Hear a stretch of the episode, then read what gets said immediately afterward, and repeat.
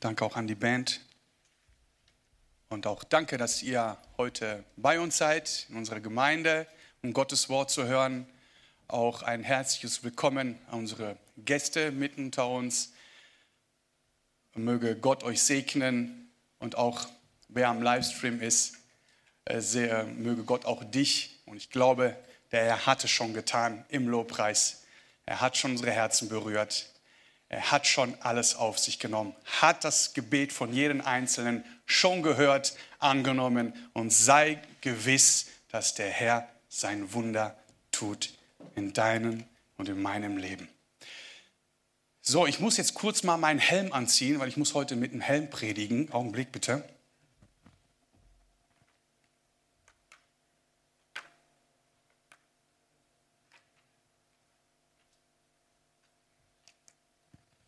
So, ich predige natürlich nicht mit dem Helm.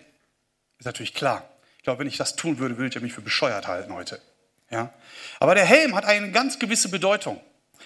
Und ich habe ähm, mich gefragt, wie mache ich die Einleitung?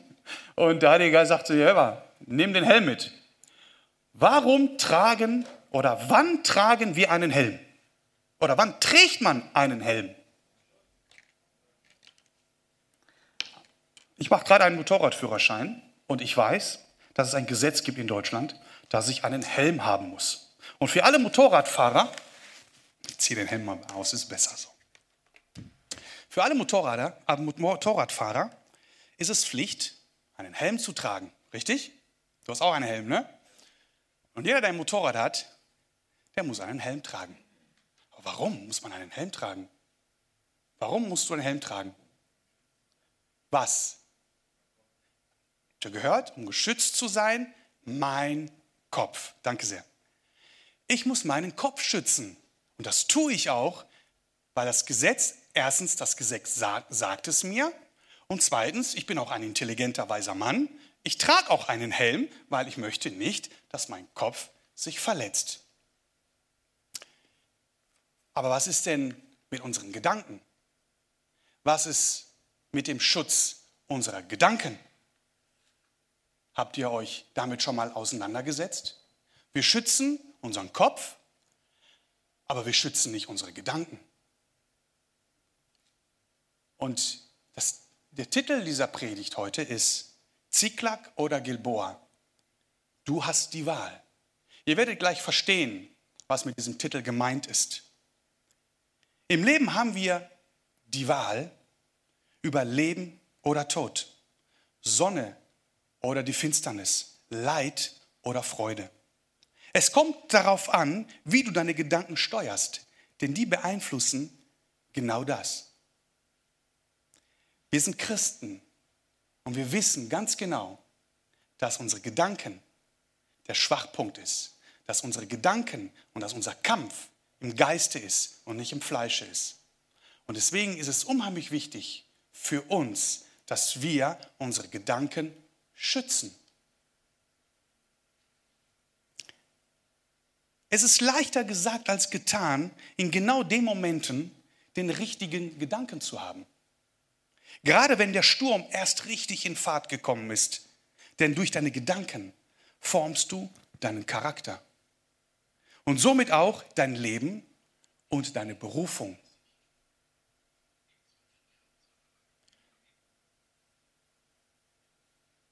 War das eine Message oder so? Habe ich nicht so richtig gehört. Denn, hört genau zu, achte auf deine Gedanken. Denn deine Gedanken werden deine Worte. Achte auf deine Worte. Denn deine Worte werden deine Taten. Achte auf deine Taten, denn deine Taten werden, werden deine Gewohnheiten. Achte auf deine Gewohnheiten, denn deine Gewohnheiten formen deinen Charakter. Achte auf deinen Charakter, denn dein Charakter bestimmt über dein Leben, über deine Berufung. In den folgenden Geschichten, jetzt komme ich auf Ziklag und Gilboa. Es gibt zwei Geschichten, auf die wir gleich eingehen werden, die wirklich mir an Erkenntnis unheimlich viel gebracht haben. Wir haben einmal die erste Geschichte in Kapitel 31 vom ersten Buch Samuel und einmal in Kapitel 30, also 30 und 31. Es gibt zwei verschiedene Geschichten, einmal mit, den König David, äh, einmal mit David und einmal mit dem König Saul. In den folgenden Geschichten sehen wir, wie wichtig es ist, einen, einen standhaften christlichen Charakter zu haben. Der Charakter wird durch unsere Gedanken geprägt. Wir sehen den Unterschied bei David, der sich nicht von seinen Gedanken hat beeinflussen lassen. Dann sehen wir König Saul in Kapitel 31 gleich. Auf der anderen Seite, der sich von seinen negativen Gedanken hat leiten lassen. Die Schlussfolgerung war, dass Saul sein Leben verloren hat in Kapitel 31 und in Kapitel 30 die Geschichte von David sein Leben gewonnen hat.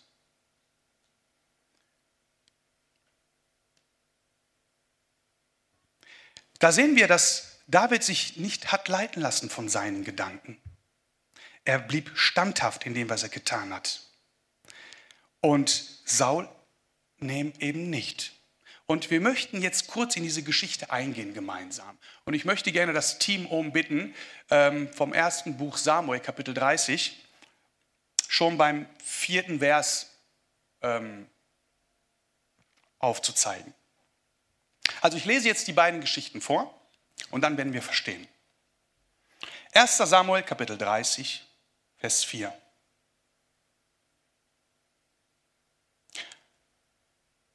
Da erhoben David und das Volk, das bei ihm war, ihre Stimme und weinten, bis sie nicht mehr weinen konnten.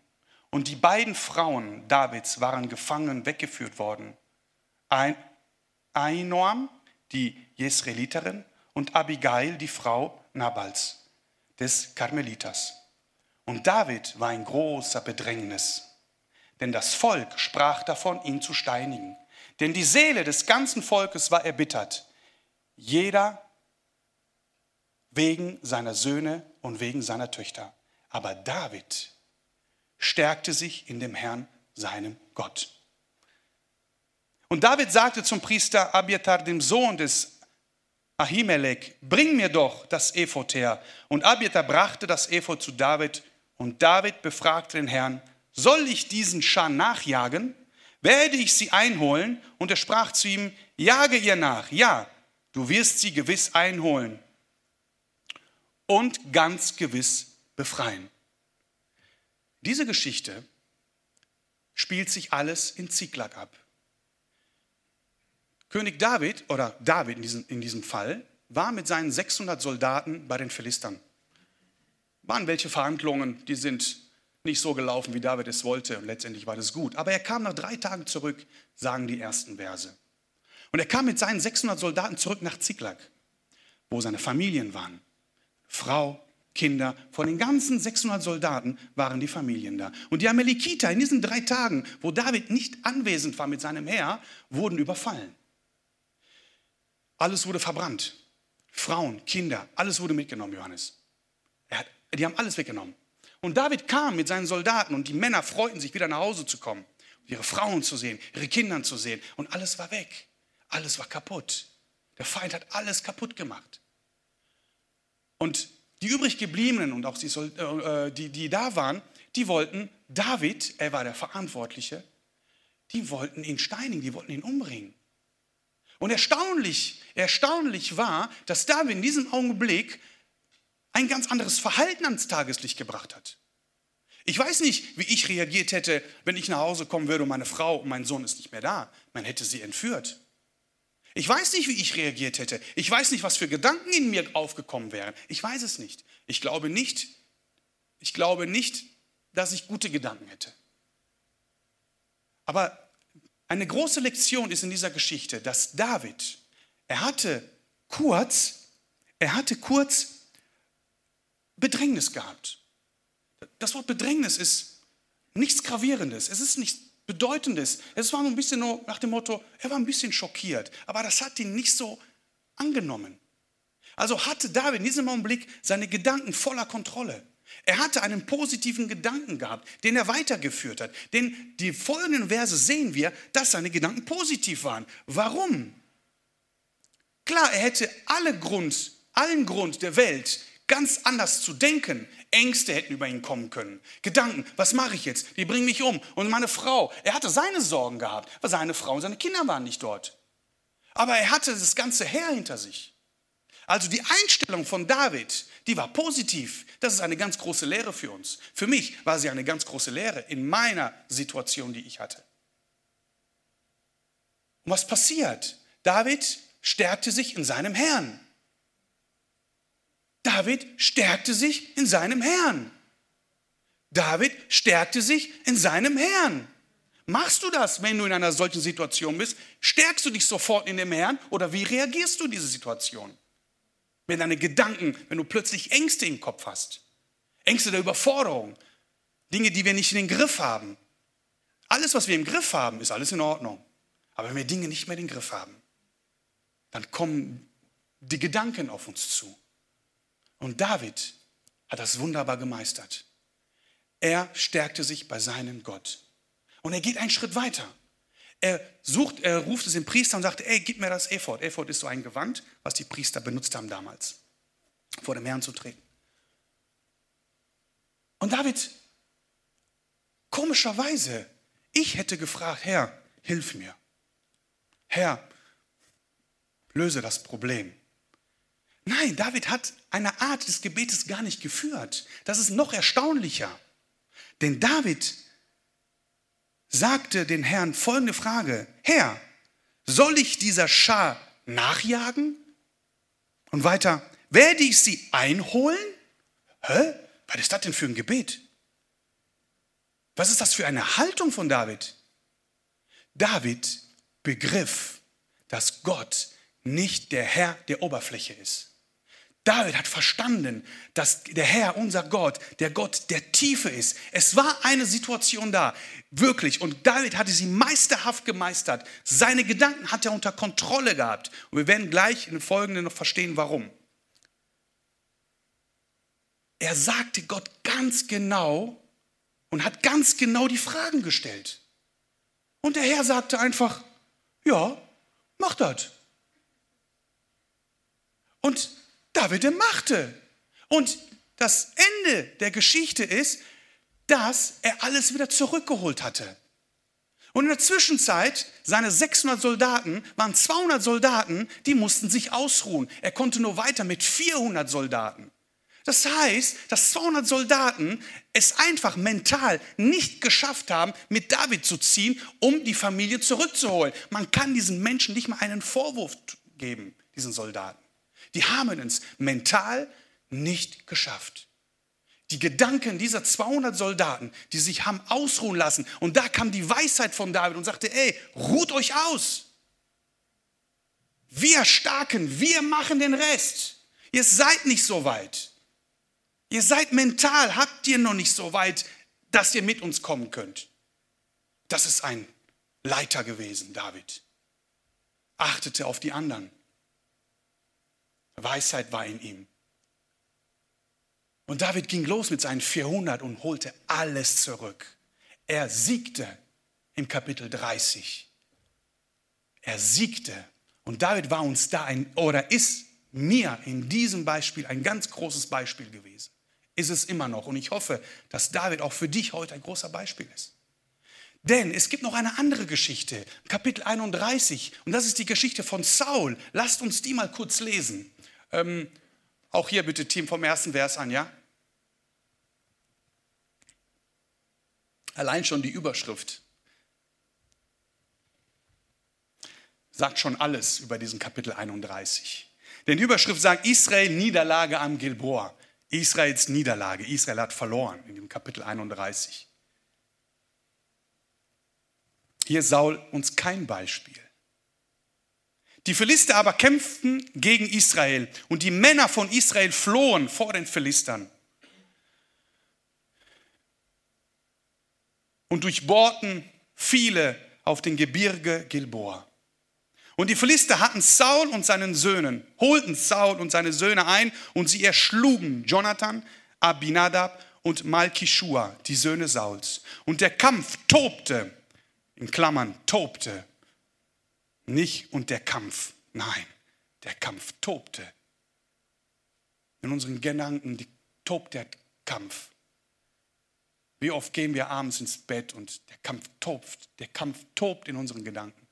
Manchmal können wir Nächte nicht schlafen, weil diese Gedanken, die in unserem kommen, können einfach nicht, lassen uns einfach nicht in Ruhe. Wir stehen, schlafen nicht gut und stehen morgens auf mit einem tobenden Gedanken und wissen manchmal nicht, wie wir das unter Kontrolle kriegen. Der Kampf tobte heftig gegen Saul und die Bogenschützen erreichten ihn und er zitterte sehr vor den Schützen. Da sagte Saul zu seinem Waffenträger, zieh dein Schwert und durchbohre mich damit, damit diese Unbeschnittenen nicht kommen und mich durchbohren und ihre Mutwillen mit mir treiben. Sein Waffenträger aber wollte nicht, denn er fürchtete sich sehr. Da nahm Saul das Schwert und stürzte sich hinein. Und als sein Waffenträger sah, dass Saul tot war, stürzte auch er sich in seinem Schwert und starb mit Saul. Siklag Gilboa. Jetzt versteht ihr den Titel dieser Predigt. Kapitel 31 auf den Hügel Gilboa war die Niederlage von Saul. Absolut kein Beispiel für mich. Absolut nicht. Und er war König Israels. Sein Leben hat nicht lange gehalten, hat bei Kapitel 8, 8 angefangen und hört bei Kapitel 31 auf. Das spricht schon für diesen Menschen. Saul zitterte. Zittern bin ich mal recherchieren gegangen. Unter Zittern kam das Wort Angst. So hat er gezittert. So heftig muss er gezittert haben. So heftig hat er die Kontrolle über die ganze Situation verloren. Er hat es nicht geschafft. Seine Gedanken haben ihn überrollt. Seine Gedanken haben ihn überwältigt. So heftig, dass er sich umgebracht hat. Das müsst ihr mal reinziehen. Das müssen, das müssen wir uns mal reinziehen. Seine Gedanken haben ihn umgebracht.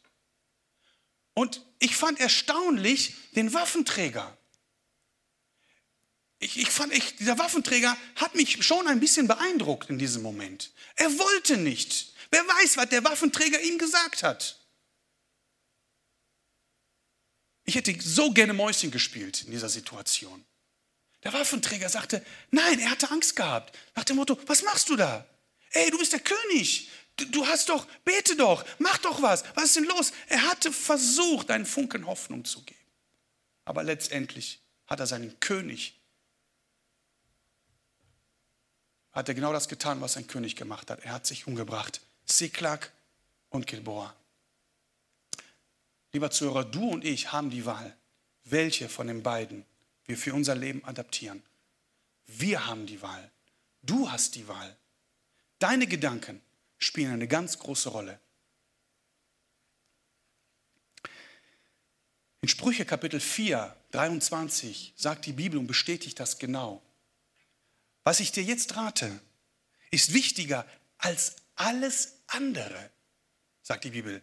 Also ich wiederhole, was ich dir jetzt rate, es ist ein Tipp, was ich dir gebe, sagt die Bibel. Ich rate dir. Ja, ist ein Rat, richtig? Na? Nathalie, wenn du mir was rätst, dann muss ich aufpassen. Ist das, ist das wichtig, oder? Hallo, ich rate dir. Ja? Aber es ist deine. Ich rate dir. Ich gebe dir einen Tipp, sagt die Bibel. Und das ist nicht überall so. Ist wichtiger als alles andere. Wichtiger als alles andere was? Es ist wichtiger als alles andere, denn das ist der Ursprung. Achte auf deine Gedanken. Denn sie entscheiden über dein Leben. Amen. Unsere Gedanken sind unser Schlachtfeld. Wir haben vielleicht schon viel davon gehört, von vielen Schriftstellern. Schlachtfeld der Gedanken von Joyce Meyer fällt mir gerade mal ein. Ich weiß nicht, wer das gelesen hat. Lest es nochmal. Wir verlieren sehr schnell den Fokus indessen. Wir sind in einem geistlichen Kampf, liebe Gemeinde. Unser Kampf ist geistlich. Es passiert alles in einer unsichtbaren, in einer ganz anderen Welt. Eine Studie besagt, ich habe ein bisschen, mal ein bisschen recherchiert, gegoogelt, dass wir am Tag ca. 50.000 Gedanken haben. Alle unsere Gedanken beeinflussen unser Wohlbefinden. Wir können unsere Gedanken mit allem Möglichen füllen. Und unsere Emotionen werden entsprechend reagieren, so wie es bei David und Saul war. Bei Saul war es genau, dass die Ängstlichkeit ihn überführt hat. Wenn wir ängstlich sind, hat dies einen Ursprung in unserem angstvollen Gedanken. Unreine Gedanken wie Angst kommen nicht von Gott. Die kommen nicht von Gott. Und da wir bei unserer Neugeburt ein neues Herz und einen neuen Geist empfangen haben, kommt der gleiche Gedanke auch nicht aus unserem eigenen Herzen. Hesekiel 36, 26 sagt, ich will euch ein neues Herz und einen neuen Geist geben. Ja, ich nehme das versteinerte Herz aus eurer Brust und gebe euch ein lebendiges Herz. Ein unreiner Gedanke ist eine Verführung des Bösen. Der Teufel kann so einen Gedanken wie ein Pfeil auf uns abfeuern.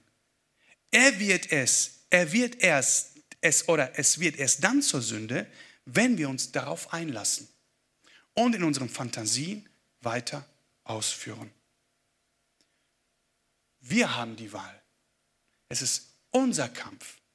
Wir haben die Wahl, wie wir mit unseren Gedanken umgehen. Es hat, es hat nicht die Schuld mein Ehepartner. Es hat nicht die Schuld mein Ehemann. Es hat nicht die Schuld mein Sohn, meine Tochter. Es hat nicht die Schuld in der Situation, wo du dich befindest, dein Bruder, der gerade neben dir sitzt. Es hat nicht die Schuld der Pastor dieser Gemeinde in der Situation, wo du dich gerade befindest. Es hat nicht die Schuld dein Arbeitgeber. Es hat nicht die Schuld dein Freund, dein Nachbar oder mit wem auch immer du verkehrst. Die Leute haben nicht die Schuld für die Situation, in der du und ich sich befinden. Es sind deine Gedanken. Wir lassen uns von unseren Gedanken beeinflussen. Und wenn die Pfeilen vom Teufel kommen und wir nehmen sie an, dann geht eine Tür auf in unserem Leben. Dann fängt an, der Teufel Aktien von unserem Leben zu kaufen. Und wenn er, er fängt bei 1% an. Und wenn er bei 100% angekommen, der Teufel, dann hat er uns. Also achtet auf eure Gedanken. Du hast die Wahl. Es ist deine Wahl, die du treffen musst. Es ist dein Kampf, den du kämpfen musst. Es ist nicht mein Kampf. Aber wisst ihr, wir sind ja nicht alleine. Jesus ist am Kreuz gestorben und er ist wieder auferstanden, weil er alles besiegt hat. Das Kuriose ist, dass Jesus den, den, ähm, den Teufel ja schon besiegt hat. Er hat ihn schon besiegt. Jesus hat sogar den Tod besiegt. Als er gestorben ist, ging er ins Totenreich und hat den Geist des Todes besiegt. Jesus steht über alles. Und wenn dir Gedanken auftauchen, dann schrei Jesus Namen. Lass sie nicht über dich kommen wie ein Panzer. Denn ich weiß, diese Momente kenne ich nur zugute. Die Gedanken unter Kontrolle zu haben, wenn der Wind richtig tobt, das ist eine Kunst für uns Christen. Das ist eine Kunst. Es ist nicht so einfach. Wenn der Panzer rollt, dann rollt er. Und halte ihn mal auf. Das ist nicht so einfach, damit umzugehen. Aber wir sind stark im Namen Jesus Christus. Und wir haben die Kraft in uns. Nur diese Kraft, die in uns ist, die Erfahrung, die, die wir gemacht haben mit dem Herrn, die rufen wir in manchen Situationen nicht ab. Die Frage ist, warum?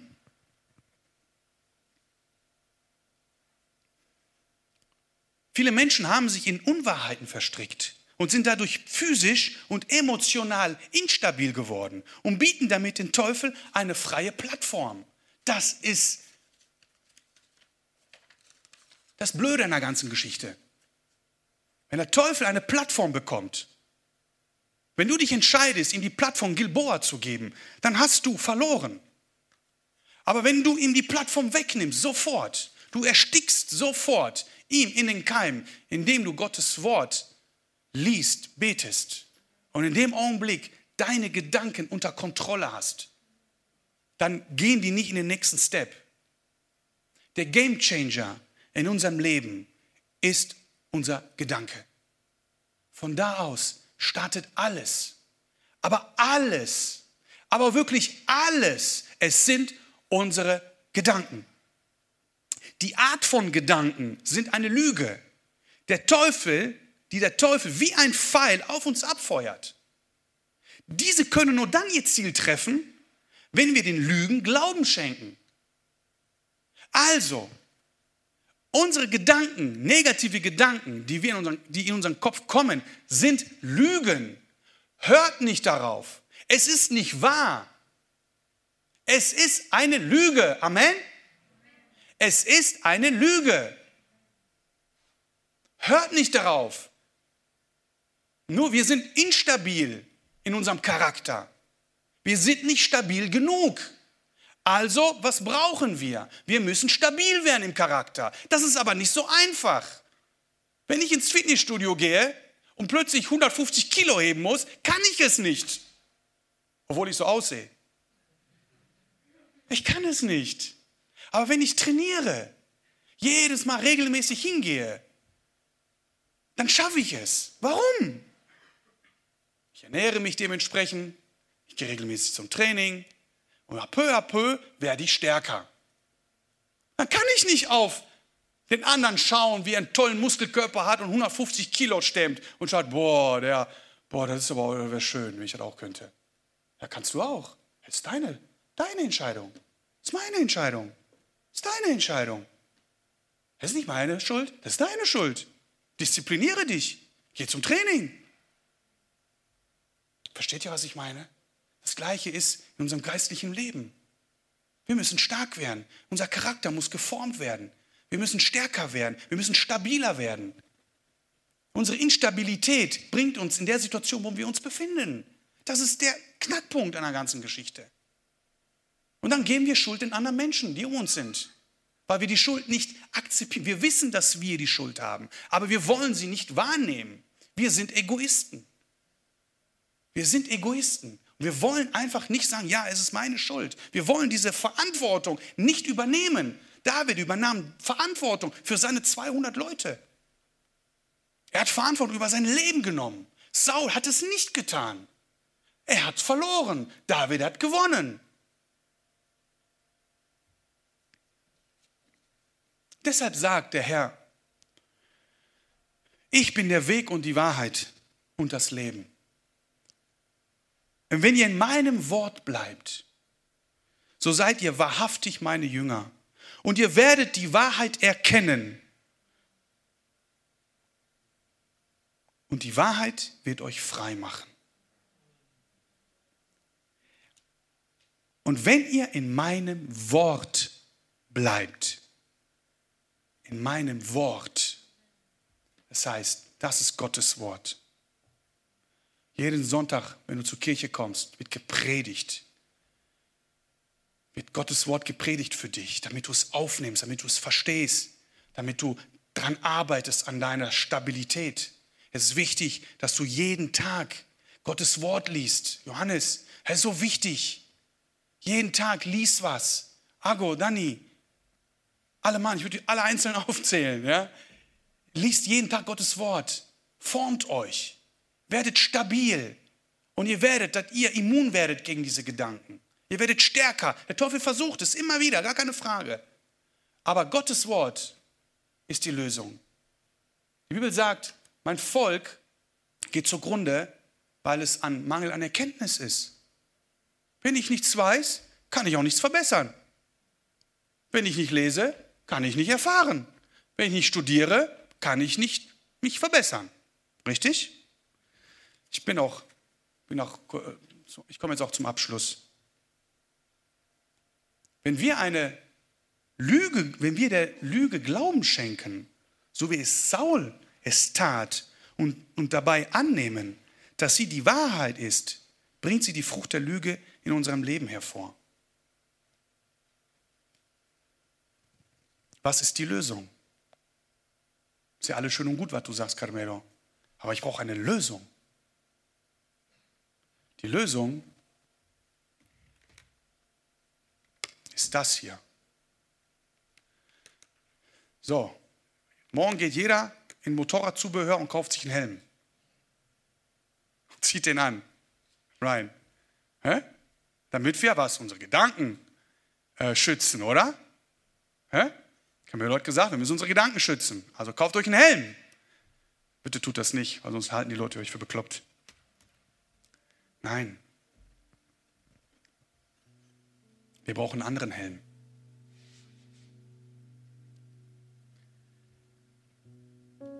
Wir brauchen einen ganz anderen Helm. Und warum bestimmte Dinge einfach nicht Realität werden in unserem Leben, ist genau das. Klar, es gibt Situationen und Situationen. Aber für mich ist die Situation und das Gefühl der Angst die gleiche. Es gibt keinen Grad der Angst, die höher ist oder weniger ist. Angst ist Angst, denn Angst ist ein Geist und nichts anderes. Und ich kann verstehen, die Ängste, die du gerade spürst in deinem Leben. Denn die Predigt basiert auf einer Erfahrung, die ich vor zwei Monaten gemacht habe.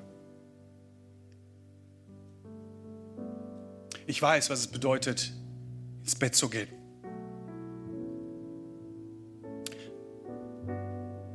Diese Angst zu spüren.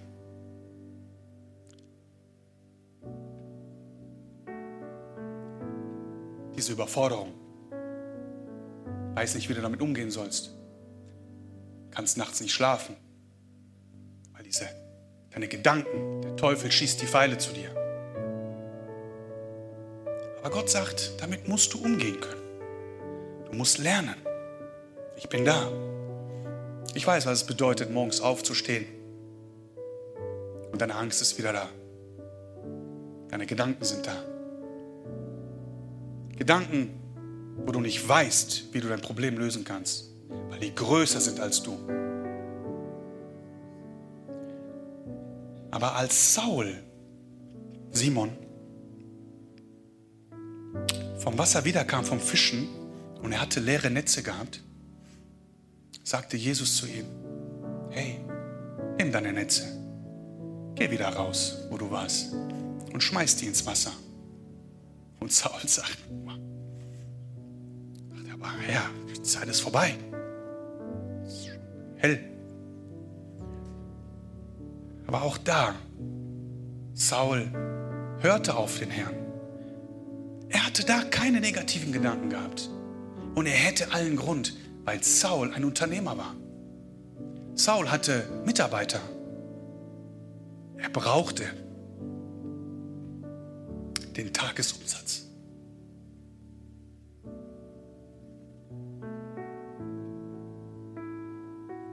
Du brauchst in dem Augenblick die Befreiung. Du brauchst deine Hilfe in diesem Augenblick. Aber Saul hörte auf den Herrn. Wie reagierst du in deiner Situation? Und wisst ihr, was das Schöne ist? Dass die Gedanken von Saul so gut waren, dass er einfach getan hat und sagt, okay, ich mache es. Und er ging zurück und er schmeißte seine Netze genau da aus, wo wir meinen, da ist Hoffnungslosigkeit. Und wer die Geschichte nicht kennt, dass in dem Augenblick das Unmögliche möglich wurde. Die Netze wurden wie voll?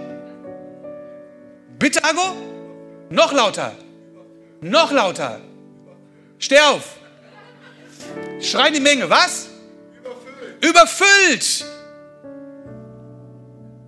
Der Herr ist nicht normal.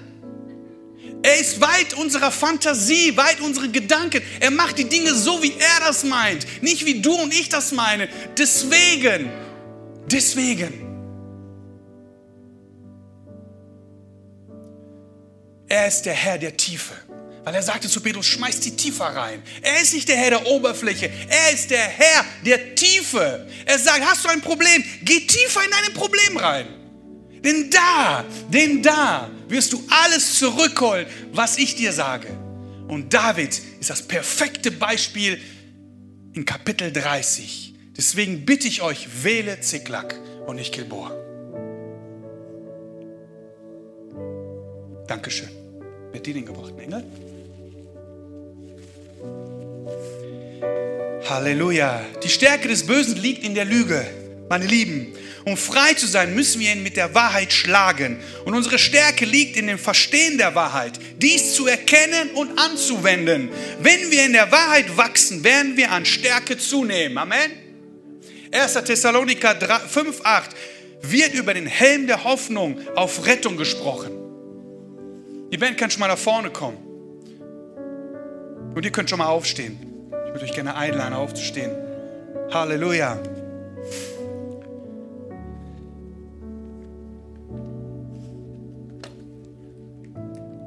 Trage den Helm der Hoffnung auf Befreiung. Ich habe bewusst diesen Helm mitgenommen, weil Menschen, wenn die was Komisches sehen, wie dieser Helm heute Morgen, sich an die Predigt erinnern. Und ich wünsche mir nichts anderes, als dass du dich lange, aber sehr lange über diese Predigt nachdenkst. Denk an den Helm. Ich mache keine Werbung. Denk an diesen Helm. Die Hoffnung, die Gott uns gibt, befähigt uns, eine positive Haltung einzunehmen, die sich immer dafür entscheidet, das Beste in einer Situation zu sehen und die keinen Raum für Sorge, Entmutigung, Zweifel, Ängste, sogar Selbstmord gibt.